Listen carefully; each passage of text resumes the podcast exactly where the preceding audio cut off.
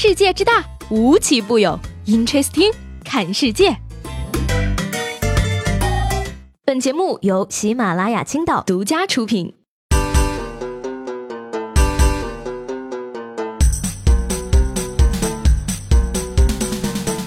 好，欢迎收听本期的 Interesting，我是西贝。那这两天呢，我在思考一个非常有哲理的问题啊。其实呢，很多人都是没有资格熬夜的。嗯，你说你用啥护肤品呀？敢天天熬夜？家里的水龙头流的是 SK two 吗？这样看来的话呢，熬夜就是炫富，熬夜的。都是家里有矿的呀。那人这一生呢，其实就在修管道啊。年轻的时候把管道修好，等到老了，坐在家里不用动，一拧开水龙头，那 SK two 就哗啦啦的往外流啊。不过呢，想想其实有时候呢，熬夜也不是我们的主观意愿嘛，很多时候都是为了工作，而工作呢，又是为了活着，狗命最重要。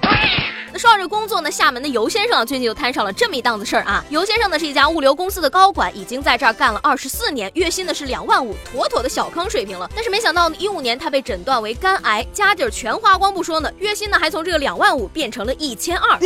那公司表示说啊，这个数字呢是厦门市最低工资标准的百分之八十，完全符合法律对病假工资的最低要求。嗯，不知道这个事儿大家怎么看啊？我是觉得呢，虽然符合规定的，但是人家规定里也说了呀，最低工资标准的百分之八十是病假工资的最低要求啊。最低要求什么意思？就是不能再低了好吗？一个已经有二十四年工龄的员工，只换来了一个最低标准。说实话呢，这个公司啊也确实是很薄情了。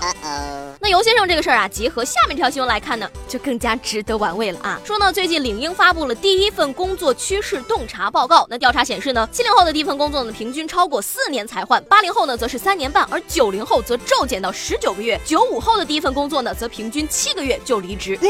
虽然吧，有很多人都说呢，现在年轻人太浮躁，但是我觉得吧，如果说你的第一份工作摊上了尤先生这种企业，万一再有个什么以加班为荣企业文化，公司不关心员工死活，员工就只能自己关心自己了呗。古有七年之痒，现有七月之痒。年轻人呢，有人想读研，有人想。创业就是没人想上班。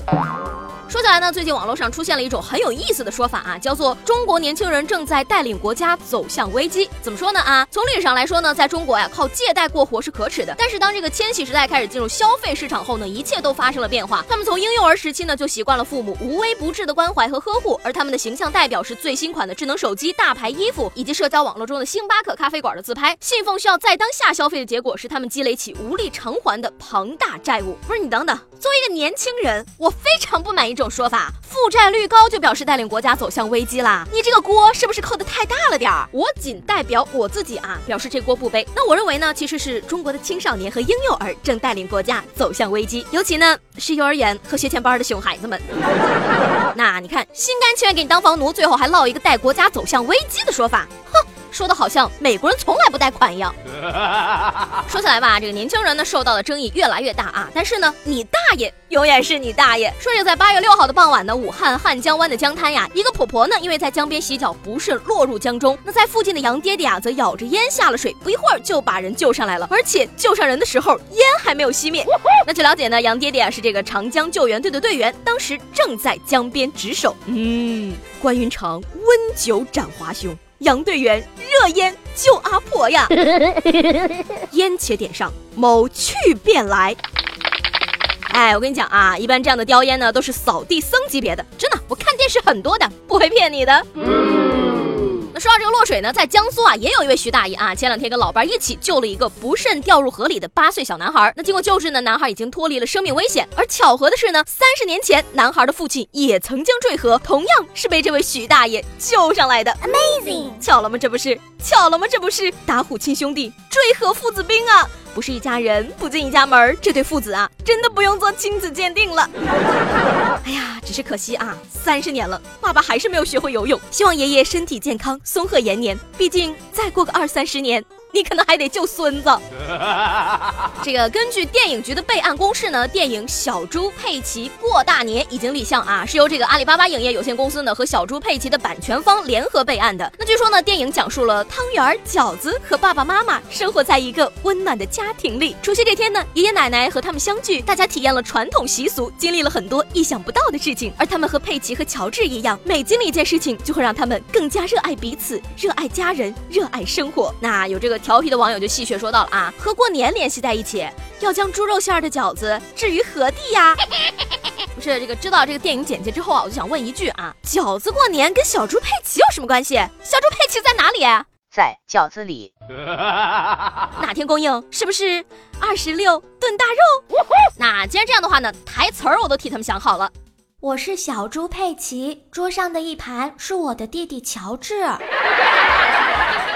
那其实说起来呢，还是很羡慕现在这些孩子的啊！你看吧，喜欢动画片呢，不仅可以在手机和电脑上用视频软件一次性看个够，而且过年的时候还有大电影可以看。不像我的童年，每天放学之后都要眼巴巴的蹲在电视机前，等着他们准时在广告里插播动画片儿。那说起来，童年的时候呢，其实是有很多的广告语，非常的深入人心的。那今天呢，我想问大家了啊。最能暴露你年龄的一句广告语是什么呢？哎，把你们答案呢写在节目下方的评论里啊，看看呢有多少人能够跟你产生共鸣。那昨天节目中呢问大家啊，你在火车和飞机上最讨厌其他乘客的什么行为？这位叫做挖掘机队队长的朋友说了啊，当然是脱鞋的人了，脱完还对其他人说我的脚不臭，不信你们闻闻。哎，不是这位朋友，我要请教你一下了啊，你是怎么做到的？评论里还能把味道带出来？今天节目最后呢，有一个小惊吓要跟大家分享。那因为工作的原因呢，西贝下个星期要去内蒙出差一个星期的时间。作为一个从来没有看到过草原的人，我还是非常激动的。而且我觉得呢，好不容易去一趟，我不能空手而归，对不对？但是呢，我又不知道该带些什么东西回来好。所以呢，在这儿就想问问大家了啊，你们希望我能带点什么东西回来？到时候呢，我可以把它用作抽奖的奖品送给你们。还有呢，就是很多朋友一直想让我开直播啊，但是呢，由于我那么懒，而且我怕开直播会掉粉，所以我就迟迟没有开。不过呢，这次我觉得啊，如果在草原上开直播，应该是一件很有意思的事儿吧。所以说呢，你们觉得自己在一周里的什么时间有空听我直播呢？就可以告诉我。那我来综合一下大家的空闲时间。如果说呼声还是比较高的话，那么我可以考虑在草原上开一次直播。好了，那今天的 Interesting 就到这里啦。我是西贝，喜欢我的话呢，记得给我留言以及评论。下周见啦，拜拜。